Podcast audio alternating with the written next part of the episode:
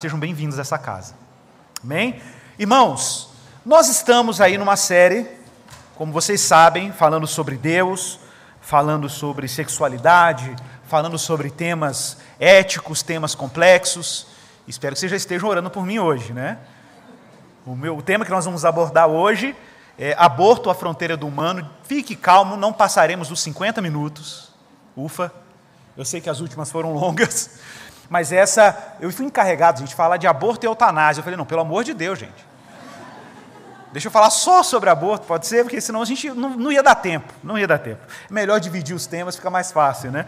Mas de fato, o tema do aborto, gente, ele é tem uma correlação com a eutanásia, vocês verão. Mas eu quero te convidar a você abrir a sua Bíblia no Salmo 139. Salmo 139, do verso 1 ao verso 18. Lerei aqui na Nova Almeida atualizada mas você pode acompanhar na sua versão predileta, a versão que você tem em mãos aí. Salmo 139, dos versos 1 ao verso 18.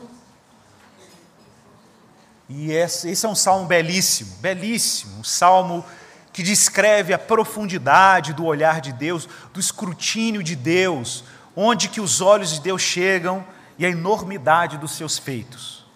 Assim diz a palavra do Senhor. Senhor, tu me sondas e me conheces. Sabes quando eu me sento e quando eu me levanto. De longe conheces os meus pensamentos, observas o meu andar e o meu deitar, e conhece todos os meus caminhos. A palavra ainda nem chegou à minha língua, e tu, Senhor, já a conheces toda. Tu me cercas por todos os lados e pões a tua mão sobre mim. Tal conhecimento é maravilhoso demais para mim. É tão elevado que eu não posso atingir. Para onde eu me ausentarei do teu espírito? Para onde fugirei da tua face? Se eu subo aos céus, lá tu estás. Se eu faço a minha cama no mais profundo abismo, lá estás também. Se tomo as asas da alvorada e me detenho nos confins dos mares, ainda ali a tua mão me guiará e a tua mão direita me sustentará. Se eu digo, ah, as trevas com certeza me encobrirão e a luz ao redor de mim se fará noite. Até as próprias trevas não te serão escuras e a noite é, é tão clara como o dia. Para ti, as trevas e a luz são a mesma coisa pois tu formaste o meu interior. Tu me teceste no ventre de minha mãe. Graças te dou, visto que de modo assombrosamente maravilhoso me formaste. As tuas obras são admiráveis, e a minha alma o sabe muito bem. Os meus ossos não te foram encobertos, quando no oculto eu fui formado e entretecido como nas profundezas da terra os teus olhos viram a minha substância ainda informe. E no teu livro foram escritos todos os meus dias, cada um deles escritos e determinados, quando nenhum deles ainda existia. Que preciosos para mim, ó Deus, são os teus pensamentos, e como é grande a soma deles. Se os contasse, seriam mais do que os grãos de areia. Quando acordo, ainda estou contigo. Senhor, muito obrigado pela tua palavra. Peço ao Senhor que o Senhor me conceda, a mim e aos meus irmãos, iluminação. Que o Senhor conceda àqueles que vão ouvir essa palavra a graça e a generosidade de acolher a tua vontade sem medo. Pedimos ao Senhor, ó Pai, um equilíbrio bem preciso aqui, de alto compromisso com a verdade mas também compaixão, honestidade e um coração contrito, de temor ao Senhor. Nós não estamos dispostos a temer homem algum, contudo, que o nosso zelo também não se torne um tropeço para aqueles que precisam ser iluminados pela verdade. Mas que o teu espírito, que convence o homem do pecado, da justiça e do juízo, e igualmente convence o ser humano de um bem maior do que ele mesmo, seja generoso e desperte os corações para o bem. Fala conosco hoje, Senhor. Fala através da tua palavra e também através do discernimento que só o teu Espírito pode nos dar.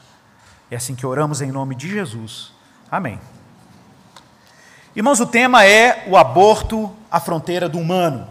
Esse título é o título de um artigo que eu escrevi em 2016 e foi publicado no site da editora Vida Nova. Então, se você quiser ter um resumo daquilo que nós vamos tratar aqui hoje, você pode ler esse artigo também. Ele não é muito extenso, mas basicamente é, uma, é um resumo dos argumentos que nós vamos trazer aqui hoje. Que não são só argumentos, é um convite para apreciar a vida, um convite para apreciar o milagre que é a existência.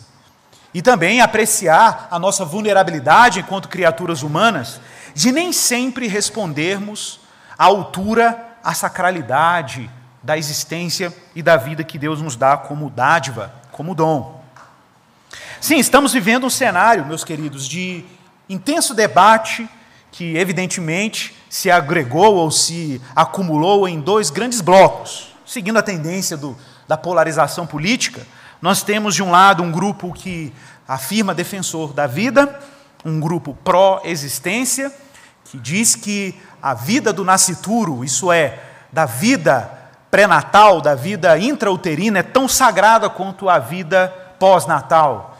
E vai lutar e afirmar os direitos humanos, inclusive extensivos à vida do nascituro.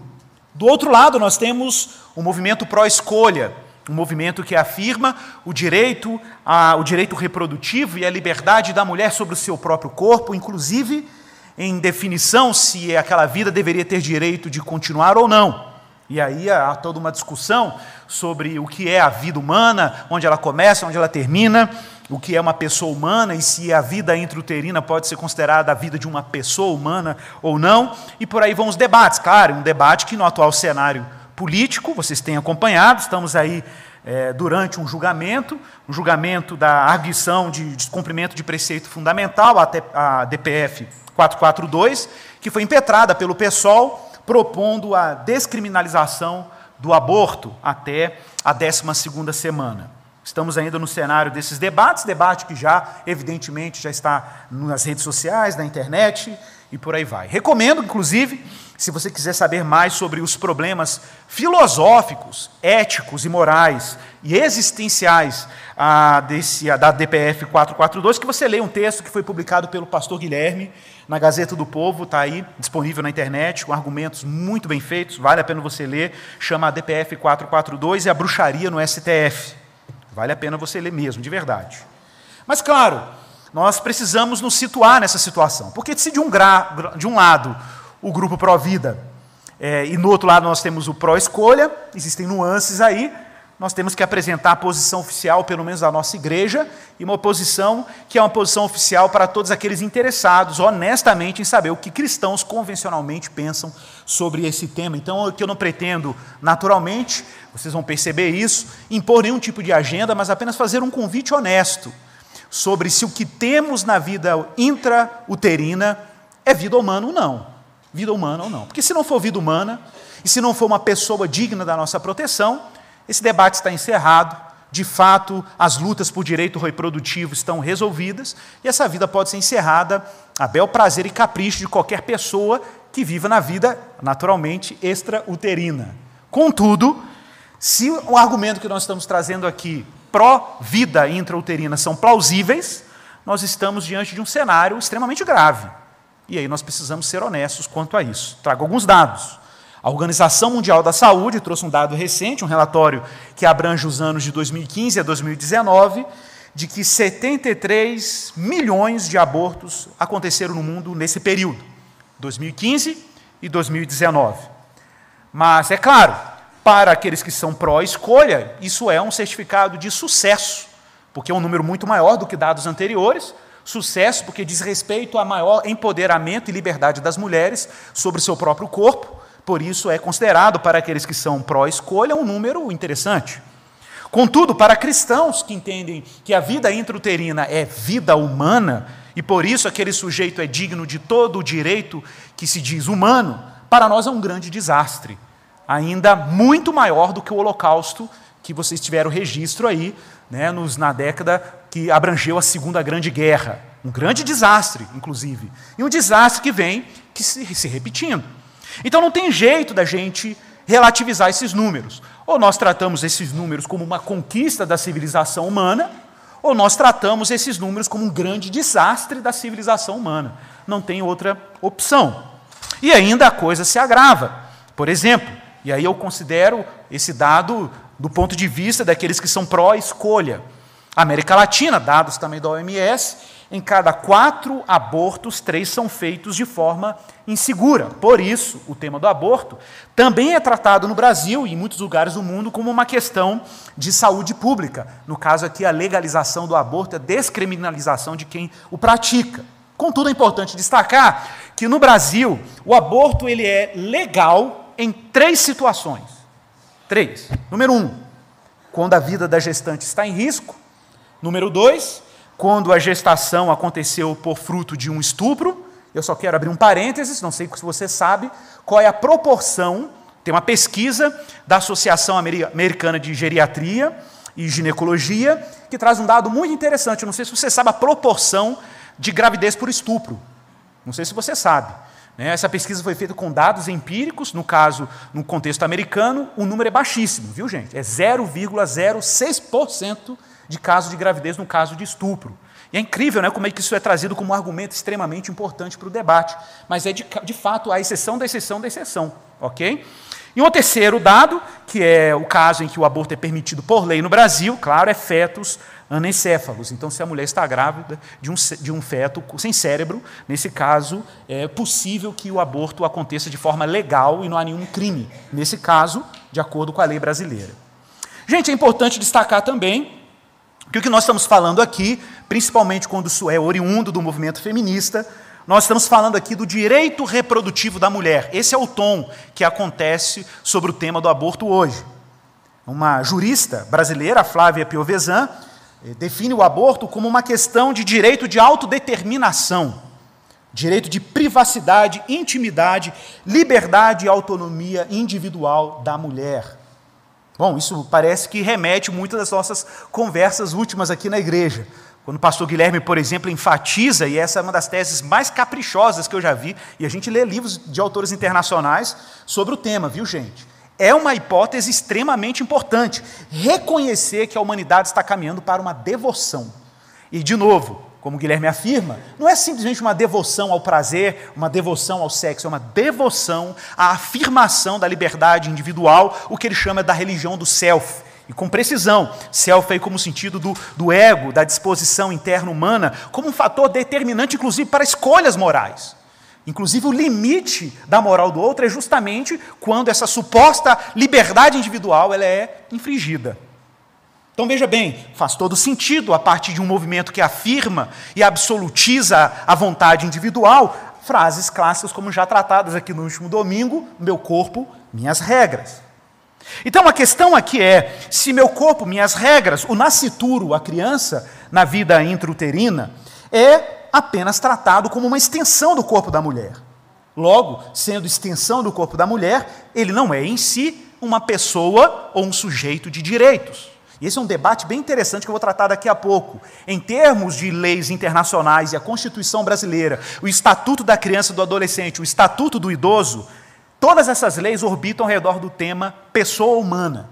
E aí existe todo um debate sobre o que é pessoa e o que não é pessoa. Inclusive a alegação jurídica que está acontecendo agora, essa é o debate no Supremo, de que a, o nascituro não é pessoa. Esse é o ponto. E aí a gente precisa discutir esse termo pessoa e se ele realmente consegue apreciar o que é a vida humana. Bom, eu desafio os irmãos a caminharem comigo nessa reflexão e a gente chegar a algum tipo de conclusão sobre isso, ou pelo menos eu te convido, convido aqueles que nos assistem pela internet, a pensarem junto conosco se de fato, se de fato a posição pró-vida e a posição cristã clássica sobre o tema não faz mais sentido do que a concepção de ser humano que é que está sendo utilizadas aí nos tribunais internacionais, principalmente nos supremos tribunais. Bom, não sei se você já ouviu falar do projeto Tamar. Já ouviu falar do projeto Tamar? Eu não falei do projeto Matar. Falei do projeto Tamar. Sim, um projeto muito importante aqui no Brasil, faz um trabalho belíssimo de preservação das tartarugas marinhas. O litoral brasileiro tem aí, o projeto Tamar cobra aí por volta de 1.100 quilômetros de litoral, onde existem ali por volta de 14 mil ninhos de tartarugas marinhas. 14 mil é, é muito. E claro, é uma iniciativa belíssima, nobre, como a gente costuma dizer, nós cristãos somos pró-vida do útero ao cosmos. E de fato, se a gente tem interesse pela vida e a manutenção dela, nos interessa muito uma iniciativa como o Projeto Tamar. E é curioso, né? Porque ninguém fala sobre a descriminalização de quem esmaga ovos de tartaruga. Não, não há isso. A propósito, se você esmagar um único ovo desse ninho, um único, eu não falei o ninho inteiro, um único ovo, você é passivo de um processo, um processo penal de acordo com a Lei 9605-98, e esse é um crime contra a fauna. Você pode ser preso. Mas não é curioso que nós estamos relativizando a morte da vida humana dentro. Isso está em debate. Está em debate se a gente pode matar ou não. Se isso é digno da nossa liberdade de poder, de tirar aquela vida ou não. Eu acho, no mínimo, isso curioso. Curioso porque existe alguma inconsistência moral aqui. Existe, no mínimo, alguma coisa que não está funcionando. Porque se eu esmago o ovo de uma tartaruga, eu posso ser preso, e se eu tiro uma vida, que a gente pode discutir se ela é pessoa humana ou não, que eu acho uma discussão é, resolvida, mas ela é importante, porque existem objeções sobre isso, e vocês vão ver daqui a pouco, nós precisamos ser honestos quanto a isso.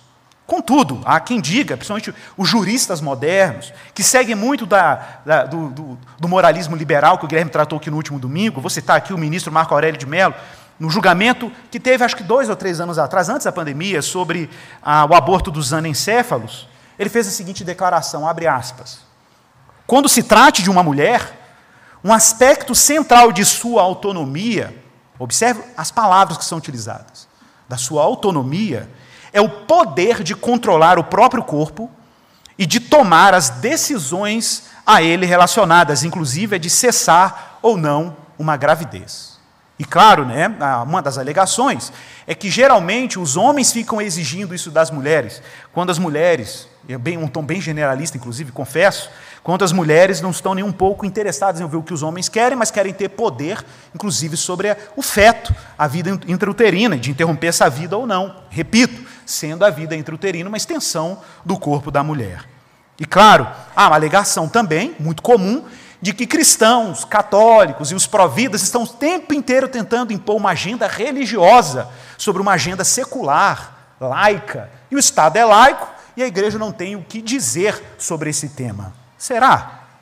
Será que a igreja não tem o que dizer sobre esse tema? Será que o cristianismo não tem uma concepção de ser humano que não pode ser ignorada, inclusive nos debates públicos sobre um tema como a vida, se existe vida ou não, se é moralmente correto ou não. E, gente, de novo, vocês vão ver isso aqui. Em nenhum momento dessa pregação, exceto no final, eu farei uso de versículos bíblicos para sustentar meu argumento, porque eu pretendo fazer aqui uma teologia pública. Então veja bem por que eu acho que o cristianismo tem bons argumentos e uma concepção de vida melhor e que garante melhor a proteção da existência e da vida humana. Mas vamos falar, o que é o aborto, afinal de contas? Olha, é óbvio, a interrupção induzida ou espontânea de uma gravidez, o que vai eventualmente resultar na expulsão ou remoção do feto ou embrião do útero, antes que ele tenha qualquer capacidade de sobreviver de forma independente. Mas eu não estou falando de um aborto genérico aqui, porque existe o aborto espontâneo, né, naturalmente que escapa a qualquer controle da mãe sobre aquele embrião ou feto. Estamos falando aqui de um aborto eletivo, induzido, uma interrupção deliberada, artificial e mecânica da gravidez.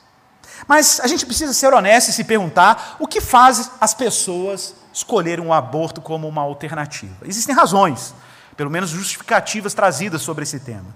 São dilemas, às vezes, relacionados entre a saúde e a preservação da saúde da mãe e do feto, razões econômicas, às vezes alguém poderia alegar, minha família é muito pobre e uma criança agora seria um problema, um estorvo, né? ou você poderia ser uma família de classe média alta, e eu quero só abrir um parênteses de novo aqui da minha experiência trabalhando seis anos em aglomerados, favelas e comunidades periféricas em Belo Horizonte como educador.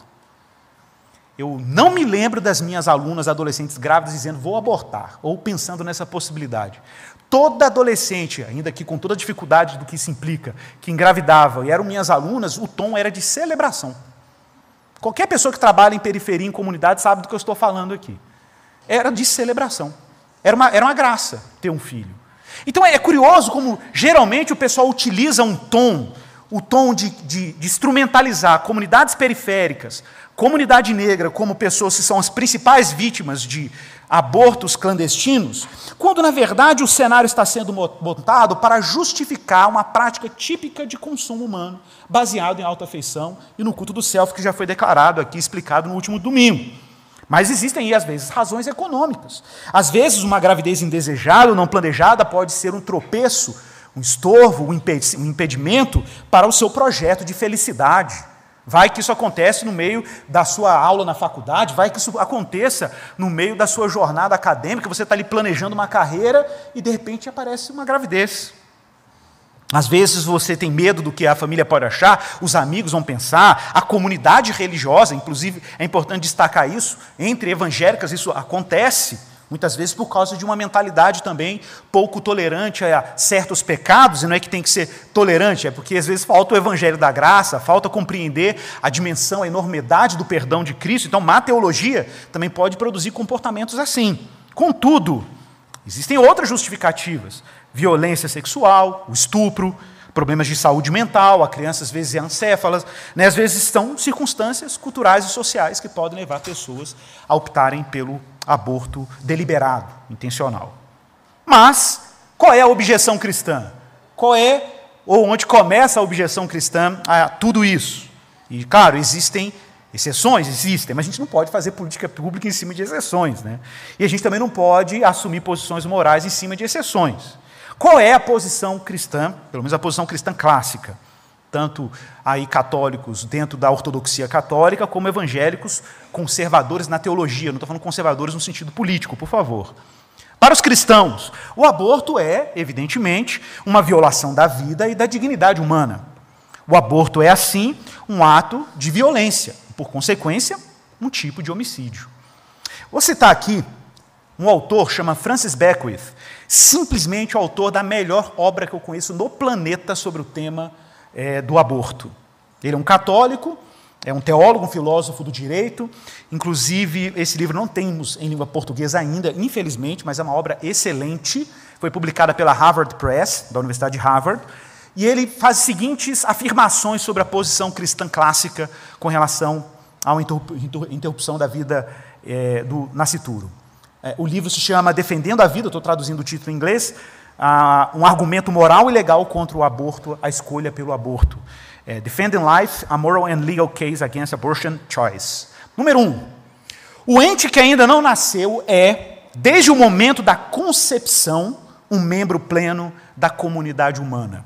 Número dois, a princípio é moralmente errado matar qualquer membro dessa comunidade. Número três, todo aborto bem-sucedido mata um ente que ainda não nasceu um membro pleno da comunidade humana. E número quatro, portanto, todo aborto bem-sucedido é, a princípio, moralmente errado. Claro, você pode me dizer, mas tem complexidades, né? É muito comum ouvir o argumento da complexidade. Existem complexidades, existem complexidades, mas antes das complexidades existe uma questão simples, que se ela não for resolvida, a gente não tem como chegar nem nas complexidades. Qual a questão simples? Igor, o que está lá dentro do útero de uma mulher? É uma vida humana, sim ou não? Todas as vezes que conseguirem levantar aí a cortina de fumaça no debate sobre pró-vida e pró-escolha, só faça essa pergunta. Simplesmente essa pergunta. O nascituro, o que é o nascituro? É uma pessoa humana? É alguém digna dos direitos humanos? Interromper essa vida de forma deliberada, intencional, é tirar uma vida humana? Sim ou não. É só isso. Porque se nós dissermos que é tirar uma vida assim, aí nós podemos discutir as implicações morais. Agora, é claro que para você conseguir fazer esse exercício de tirar uma vida intrauterina de forma moralmente correta, você precisa tratar aquilo como uma outra coisa, e não humana. E aí as consciências estão liberadas para fazer o que quiserem com essa vida dentro do útero. E esse é o ponto. Gente, no que pessoas pró-escolha e pró-vida concordam absolutamente. Ambos concordam que a vida humana começa na concepção, ou seja, na fecundação do óvulo. Isso é consenso entre os pró-escolha e o pessoal do pró-vida. Está todo mundo junto nisso aqui.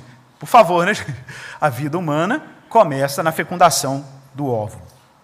Agora, no que que pessoas do movimento pró-escolha e do movimento pró-vida discordam completamente? Da possibilidade de uma interrupção moral e justificada do nascituro.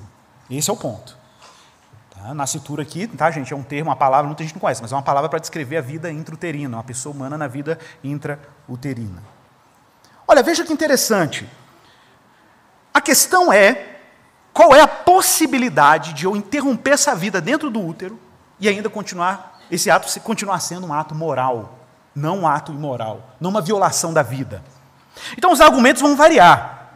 Vão variar, mas em geral, o que está em voga aqui é se aquilo que está lá dentro do útero da mulher é um ser ou uma pessoa de direito. Esse é o ponto.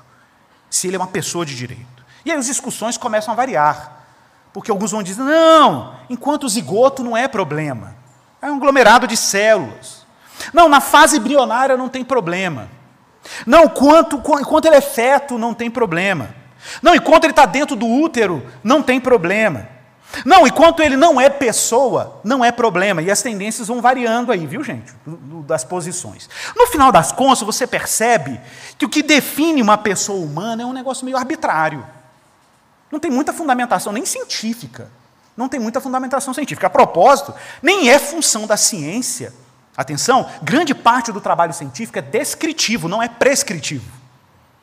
Tá? Claro, tirando as ciências da saúde que prescreve medicamentos, tratamento médico, mas estou falando moralmente prescritivo. A ciência pode descrever como um cérebro funciona, ela pode descrever como o útero funciona, como a concepção funciona, como a troca cromossômica acontece. Ela pode descrever o DNA, ela pode descrever o ciclo da vida intrauterina e até para além. Ela pode descrever todos esses fenômenos, nomear todos esses processos, mas a ciência não pode prescrever nada moralmente.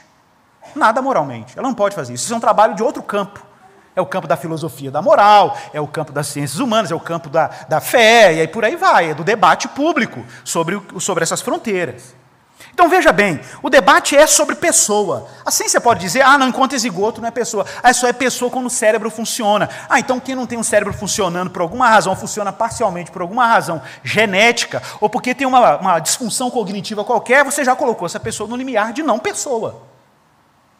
Então observe que existe uma arbitrariedade aqui na definição de cada um da fronteira do humano, onde o humano começa ou onde o humano termina.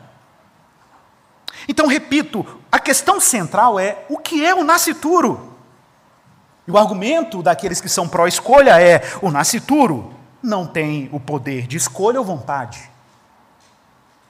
Logo, ele não é uma pessoa.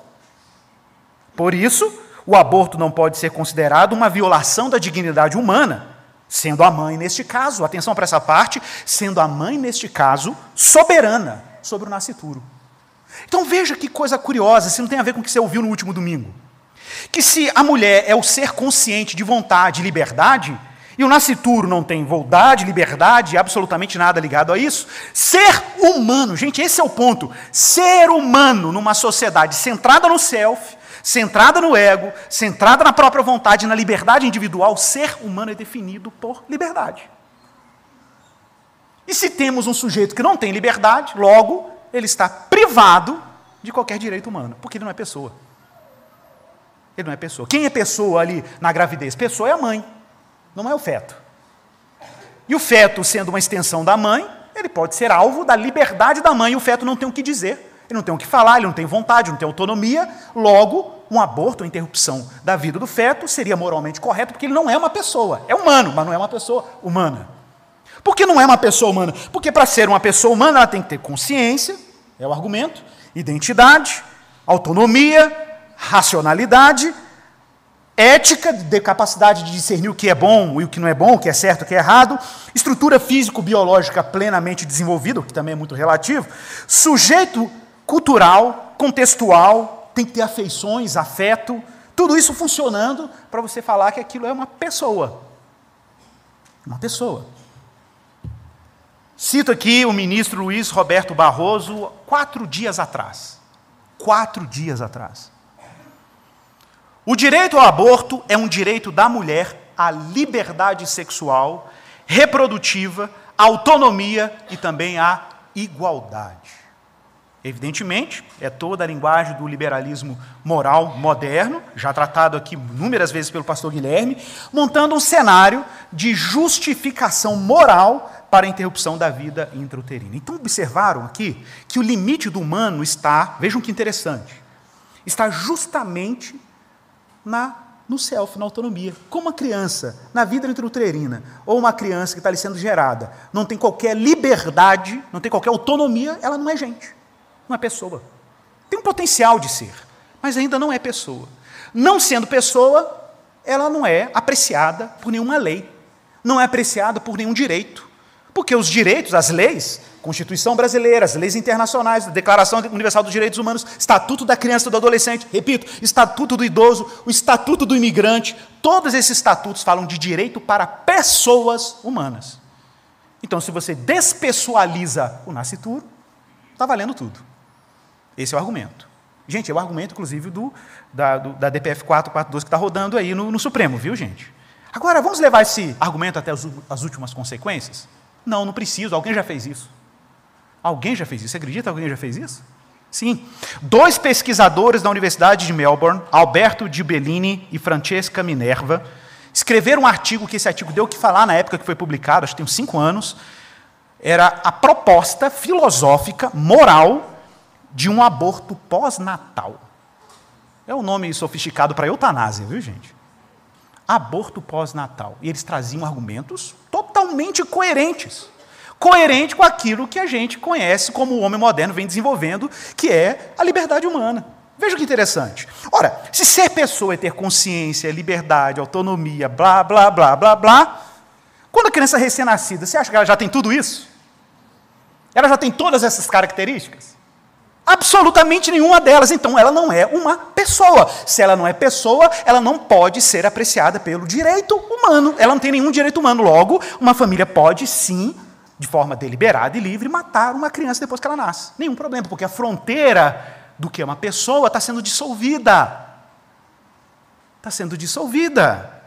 E, gente, eles propõem com argumentos filosóficos que o mesmo. Ele fala desse jeito no artigo: se os argumentos que são utilizados para interromper uma vida intrauterina é que não é uma pessoa, então isso também está valendo. E aí vem uma discussão: quando que ela se torna uma pessoa? Aí começa o jogo, né? Quando que ela se torna uma pessoa? Com três dias, com quatro meses. E aí aparecem os deuses do Olimpo, do Self dando um decreto para dizer onde que a vida começa e termina, como se tivesse um cronômetro que você olha, olha, zero, faltam 0,4 milissegundos para virar humano, pessoa. Oh, virou pessoa, não pode matar mais.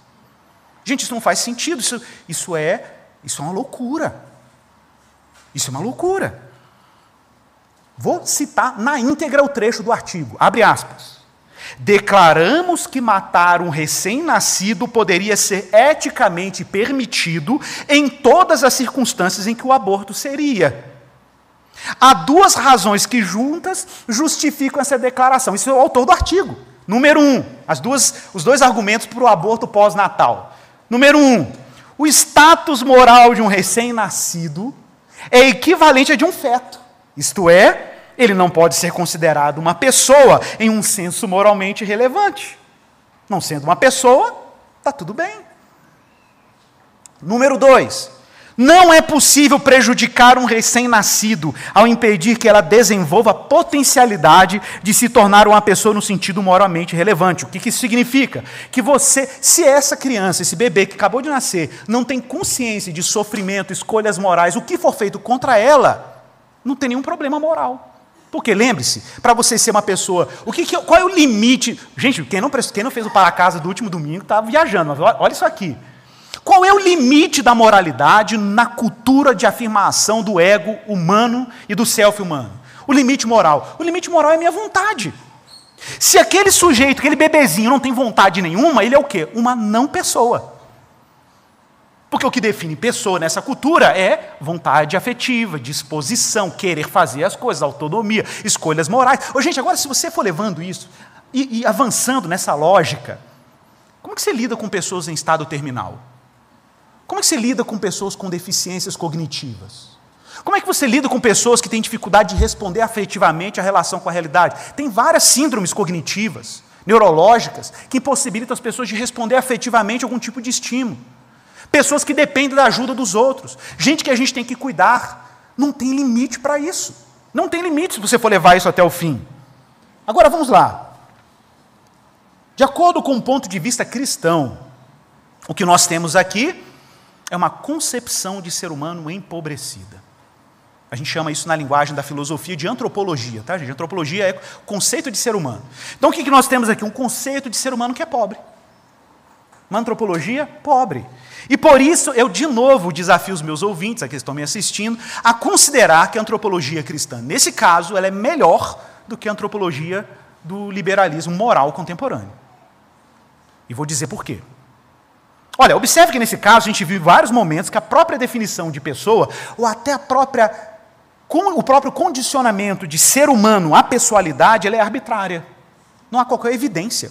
Ela é simplesmente uma ideologia que foi bem defendida, bem propagada, as pessoas acham interessante essa coisa de expressar a vontade do self, compraram isso como verdade, isso está infectando todo mundo, inclusive crentes. Crentes, todo mundo, porque quando o discurso, o debate do aborto vem, o que, que, que imediatamente o pró-escolha faz? Levanta os casos de sofrimento levanta as narrativas de sofrimento. Uma mãe da periferia, outra que quase morreu num aborto clandestino, e não sei o quê. Por quê? Porque isso joga uma cortina de fumaça, e é claro que esses sofrimentos são autênticos, mas joga uma cortina de fumaça num problema mais radical. Porque se, se nós estamos lidando com uma vida aqui, esse é o ponto mais radical. É o vulnerável dos vulneráveis.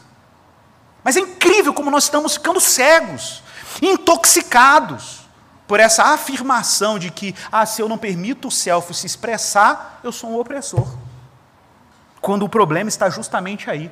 Os seres humanos estão se tornando menores do que eles deveriam ser, do que eles deveriam ser em termos do seu destino. Eles estão se tornando achatados, esmagados por uma concepção nova de ser humano, baseada na sua liberdade. Eu citei aqui de manhã uma série da Netflix que descontinuaram por questão orçamentária, mas que ele tinha um conceito bem interessante, Altered Carbon. Quem se lembra de, dessa, dessa série, Altered Carbon? Essa série, gente, foi uma série curiosa, porque não pelo, pelo, pelo, pela narrativa, mas por causa do conceito por trás da série. Imagine que daqui a 300 anos, 2350 aproximadamente, a humanidade conseguiu capturar uma tecnologia alienígena e, por meio de engenharia reversa, é, foi possível e era possível que você pegasse a consciência de, um, de, uma pessoa humana e colocasse num computador, ok? Estou sendo bem grosseiro aqui, mas é basicamente isso. Num computador. E a gente faz um, um upload, ok? Nas nuvens da sua consciência, suas memórias, sua afeição, sua personalidade, tudo que está aí programado no seu cérebro, você faz um upload e guarda aqui, faz um backup. Faz um backup da sua consciência, ok? E aí, o que, que era possível fazer? Era possível replantar essa consciência em outros corpos. Você faz, você deleta o cérebro de alguém e coloca essa consciência lá dentro do seu cérebro. E aí as pessoas são o quê? Consciências que ficam reencarnando, tecnologicamente reencarnando. Olha que louco. Tecnologicamente vivendo reencarnação. Só que tem a briga social, estratificação social. Por quê? Porque a galera mais rica, é claro, compra os melhores corpos, né? A galera rica quer um corpinho, pô, está cansado, meu corpo está ficando velho, meio mochibento, vou comprar outra camisa, ok? Comprar um outro corpo, aí ela transfere a consciência dela de um corpo para o outro. Olha que louco. E os mais pobres, claro, estão sempre ali à margem. Será que eu vou conseguir migrar para outro corpo? Será que eu vou ter grana para ir para outro corpo? E, e, a série toda tem um drama aí que passa por trás disso. Mas é curioso como é que o ser humano já imagina e percebe aquilo que o Guilherme falou no último domingo. Uma separação radical entre o sujeito da liberdade e da vontade e o corpo. Porque o corpo, como ele falou, é um, é um, é um negócio que você, você domestica. O corpo é uma extensão de você. O corpo, ele, existe uma dualidade entre ser, consciência e corporeidade. Então, o corpo é algo que você pode domesticar. Que você pode, e o ser humano só não fez isso porque não tem tecnologia ainda, porque eu tenho certeza que se a gente tivesse tecnologia, o ser humano estaria nesse momento brincando de transmigrar de corpo a corpo. Por quê? Porque o que vale é a consciência, o que vale é o self, o que vale é você mesmo, e aí você começa a ter problemas. Por que você tem problemas? Pensa comigo na lógica aqui. Ora, Se o limite é a vontade do ser e do indivíduo, o limite da pessoa humana, logo a criança que está lá no útero de uma mulher não tem vontade, ou seja, ela não tem self, ela é selfless, ok? Ela não tem self, ela é selfless. Se ela não tem selfless, ela é o quê? Não é humana. Logo, ela está tá fora, ela está fora da economia. Ela está fora do mundo da vontade. Ela está fora do mundo das pessoas. E por estar fora do mundo das pessoas, ela pode ser eliminada. Gente, é isso. Abram os olhos. É isso. Não é simplesmente uma questão de crente, piegas, que fica enchendo a paciência do povo que está querendo abortar, e o, cristão é opressor, e blá, blá, blá. Não, gente, é, é isso. O ponto é esse. O ponto é que os cristãos estão se opondo a uma religião nova de afirmação das vontades individuais. E dizendo que essa religião está matando gente. Essa religião está colocando um monte de gente no limiar do que é moralmente correto ou não. Bom, Francis Beckwith, vocês vão ver daqui a pouco um argumento interessante. O Francis Beckwith vai dizer o seguinte: não, cristãos não concebem seres humanos assim, como seres definidos pela vontade. Seres humanos são, de acordo com Beckwith, intrinsecamente valorizados por causa do tipo de coisa que ele é. E o ser humano permanece sendo essa coisa desde o momento que ele foi concebido até a morte. O que o ser humano é? Atenção para o argumento agora. O ser humano é um ser em desenvolvimento, da concepção à morte. Existe alguma etapa que ele não é humano? Existe alguma etapa que ele é a-humano? Existe alguma etapa que ele é uma outra coisa? Não. O ser humano é isso. O ser humano é um ser em permanente e constante desenvolvimento. É claro que o homem moderno vai dizer: ah, não, só quando ele vira pessoa para frente. Não, é quando ele é concebido e todas as potencialidades biológicas, tudo que ele precisa ser, inclusive isso é importante destacar, na fecundação, na fecundação, lá no, no zigoto, você já tem toda a rotina, toda a programação genótipa que vai determinar o fenótipo, ou seja, a cor de cabelo, cor dos seus olhos, tamanho do seu braço, já está tudo lá e nada é adicionado do momento da fecundação para frente. Nada, nada. Está tudo lá. Está tudo lá na estrutura biológica. Então está tudo lá. O potencial para projeção da vida humana desenvolvimento dela está todo lá. Então a gente não olha para, ah, é feto, é embrião, é zigoto, é ovo. Não, a gente vê ser humano. Da concepção a morte. É uma antropologia riquíssima, é uma antropologia vastíssima, que não reduz o ser humano apenas à vontade, mas considera toda a estrutura do ser humano como portadora de uma graça contínua e processos maravilhosos que nós vamos ver daqui a pouco. Então, por exemplo, um felino que não possui a capacidade de ronronar, ainda que é um felino por causa da sua natureza, um ser humano que não possui a capacidade de pensar racionalmente ainda é uma pessoa humana por causa da sua natureza. Então, de repente, você está acostumado a falar assim: você vai lá. Olha só, o ser humano ter vontade moral e o ser humano ser racional e ter sentimentos são aspectos do ser humano, mas não é a totalidade do ser humano. E aí você vai e fala assim: vou adotar Duni Duni Te, Salamé Miguel, vou escolher a autonomia. A partir de hoje, a autonomia vai dizer se o ser humano é ser humano ou não. E é uma propriedade da condição humana. A condição humana é riquíssima, é vastíssima. Aí você escolhe uma e fala, essa aqui vai definir se o ser humano é ser humano ou não. Se ela não tiver isso aqui, a gente mata. Se ela tiver isso aqui, bacana, é igual a gente, é ser humano de vontade, a gente pode preservá-lo. Agora, pensa no gato, sei lá, você escolhe alguma coisa do gato. O gato mia, pronto. Se não miou, não é gato. Como assim? Como assim? Isso não, isso não faz sentido, gente. Ok. Se a gente seguir o conceito de pessoa que eu descrevi aqui, e, gente, é o conceito que está aí nas discussões todas legislativas, ok? Nas políticas públicas aí todas, em todos os países sobre a questão do aborto. Vamos pegar esse critério, vamos usá-lo à vontade agora. Já ouviram falar do caso de Terry Wallace? Alguém já ouviu falar do caso de Terry Wallace? Gente, Terry Wallace entrou para o Guinness Book como o homem que ficou em coma e voltou por mais tempo na história da humanidade, pelo menos na história registrada. Sabe quanto tempo ele ficou em coma e voltou, abriu o olho, de um dia para a noite, abriu o olho, falou, oi mãe, tudo bem? 18 anos e 333 dias. 18 anos, anos em coma. Ele sofreu um acidente de caminhonete nos Estados Unidos com dois amigos, caiu de uma ponte na caminhonete, um morreu, o outro ficou tetraplégico, e ele ficou em coma profundo, vegetativo. Isso foi em 13 de julho de 1984. 18 anos e 33 dias em coma. De repente, em 2003, com seus 38 anos de idade, tinha 19, ele abre o olho e fala: Oi, mãe, tudo bem? E a mãe: Que é isso, meu filho? Desse jeito. E ele morreu, inclusive, tem, recentemente que ele morreu, assim, morreu já de, né, de idade, já morreu com 60 e poucos anos. Estava bem debilitado, porque a recuperação dele foi lenta, ele tinha várias limitações motoras, neurológicas, mas ele voltou, falava, conversava. Agora veja, se o conceito de pessoa do pessoal pró-escolha está valendo, você entendeu a gravidade agora? Se o conceito de pessoa do movimento pró-escolha estiver valendo, sujeitos de consciência, sujeitos de liberdade, sujeitos de vontade, sujeitos de autonomia e por aí vai. Por que não matar Terry Wallace? Ele não é pessoa. Ele não é pessoa. Já foi, mas não é. É um corpo em estado vegetativo numa cama de hospital. Então nós precisamos recuperar uma noção mais radical. Não existe nenhuma etapa do desenvolvimento humano. O ser humano é isso, um ser em desenvolvimento, da concepção à morte. Não existe nenhuma fase em que ele não é humano. Não existe uma fase que ele é golfinho, ok, poodle. Não, é humano. Ele é humano. Ah, não, eu acho que dentro da vida do treirino ele é uma outra coisa. Quando ele sai, sabe, sabe aqueles centímetros ali entre o útero e a vagina, a saída da vagina? De repente uma mágica acontece, ele vira, ele vira humano. Ali dentro não, mas fora. Oh, gente, parece muito evidente que enquanto está ali na invisibilidade do útero, inclusive isso é importante destacar, que nas clínicas de aborto, por exemplo, americanas, como o Planned Parenthood, que é uma rede gigante americana, tem uma história bizarra com racismo, depois eu posso falar sobre isso, isso não é teoria da conspiração, isso tem dados de movimentos negros americanos.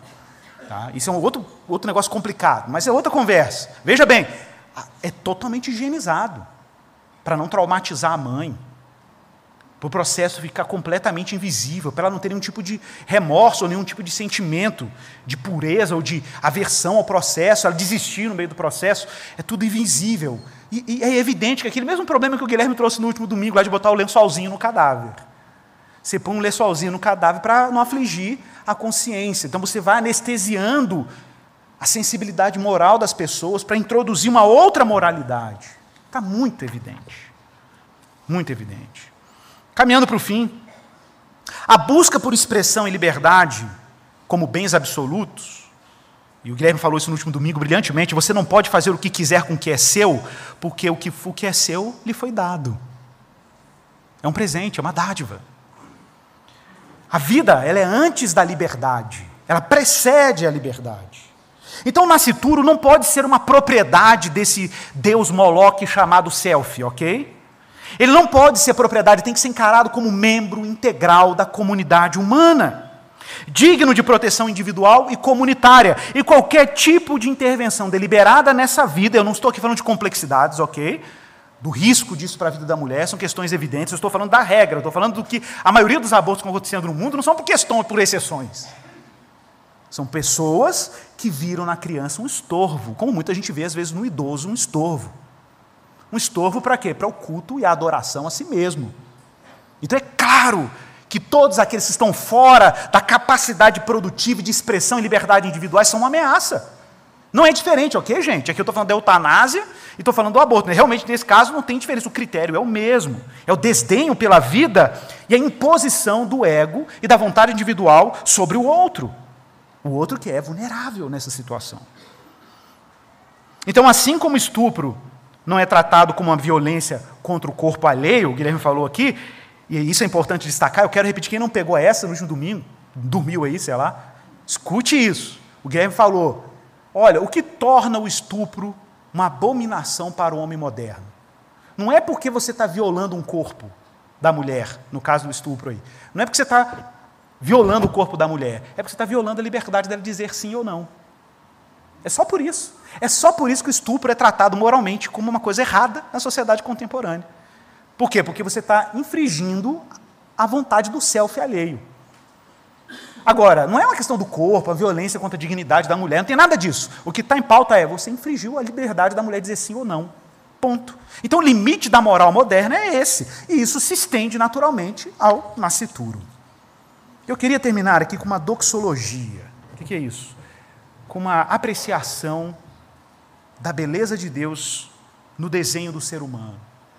E como para mim é evidente que a violação desse ser humano, que é isso, da concepção à morte, um ser humano criado à imagem de Deus, e se existe uma distância espacial, cronológica, que vai determinar seu desenvolvimento e etc., isso é irrelevante, porque está lá, o que o ser humano é, está lá, é só uma questão de tempo, só, mas está lá, essa dignidade está lá. Se ninguém atrapalhar, isso vai chegar lá.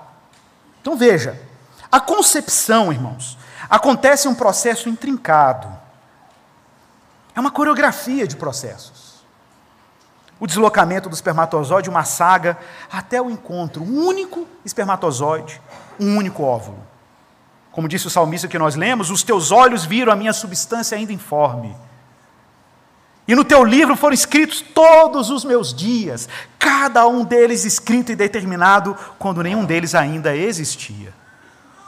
Imagina, fluidos orgânicos, codificação e decodificação cromossômica, permuta de genes, mitoses, meioses, hormônios, reproduções. Gente, a gravidez é uma fábrica da graça. Uma verdadeira festa da vida. Tudo no corpo da mulher se projeta para preservar esse processo: zigoto, embrião, feto, criança, projetado para um destino. Os meus ossos não te foram encobertos quando no oculto fui formado e entritecido como nas profundezas da terra.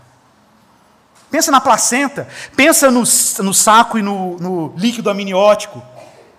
Que coisa extraordinária, o potencial que isso tem de fornecer oxigênio, nutrientes, proteção imunológica. Gente, isso é sensacional. O líquido é um amortecedor. Então você está lá fazendo spinning na academia, pulando igual pipoca, o menino está lá. O que, que é isso? O que, que é isso? Temperatura estável,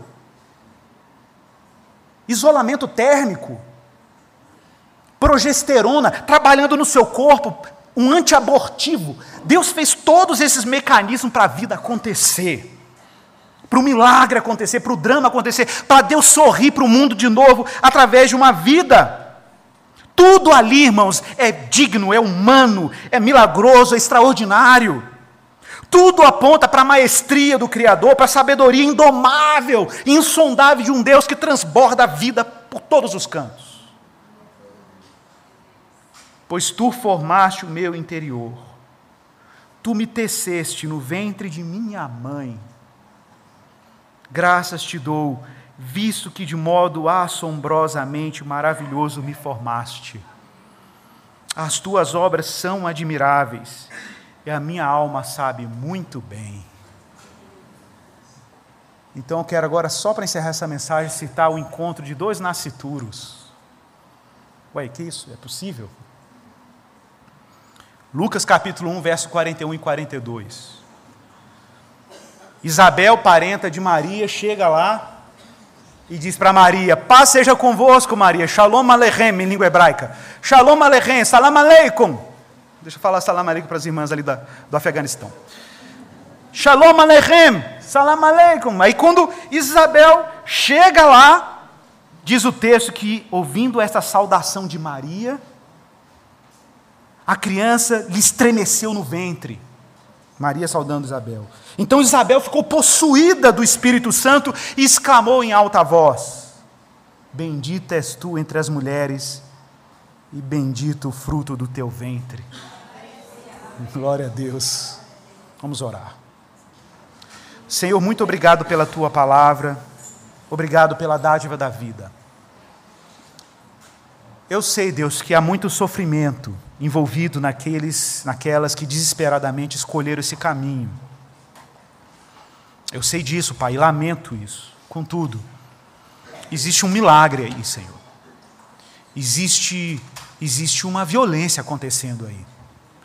Existe uma indignidade. Existe um esforço para furtar das pessoas o fato de nós termos sido criados à tua imagem e à tua semelhança. Que o Senhor nos abençoe e nos dê a graça de sermos iluminados por essa verdade. De que o Senhor é uma fonte perene e contínua de vida. que Jesus veio para que tivéssemos vida e vida em abundância, de que existe uma sacralidade na dignidade humana, a começar pela vida intrauterina, mas se estende por toda a vida. Também que o Senhor nos dê esse alerta, Pai, porque se a vida é tão milagrosa assim dentro do útero, que dirá fora dele? Que nós também possamos ser defensores da vida fora do útero. Que sejamos coerentes com a fé que nós afirmamos e defendemos, amparando os desamparados, sustentando os que são insustentáveis, nos movendo como igreja e servindo e acolhendo os abandonados, os marginalizados e doentes como um testemunho público do amor que nos alcançou. Contudo, Deus, que o Senhor nos proteja e proteja também o nosso país de escolhas erradas, de decisões imprudentes, que podem, infelizmente, Pai, macular aquilo que o Senhor colocou nesse mundo que remete quem tu és. Porque nenhuma outra criatura recebeu esse encargo de ser tua imagem e a tua semelhança, senão um ser humano. Peço a tua graça, Pai, iluminação para o nosso país e a nossa igreja em nome de Jesus. Amém. Amém, meus irmãos? Vamos cear então. Prepare o seu coração para esse momento, para o partir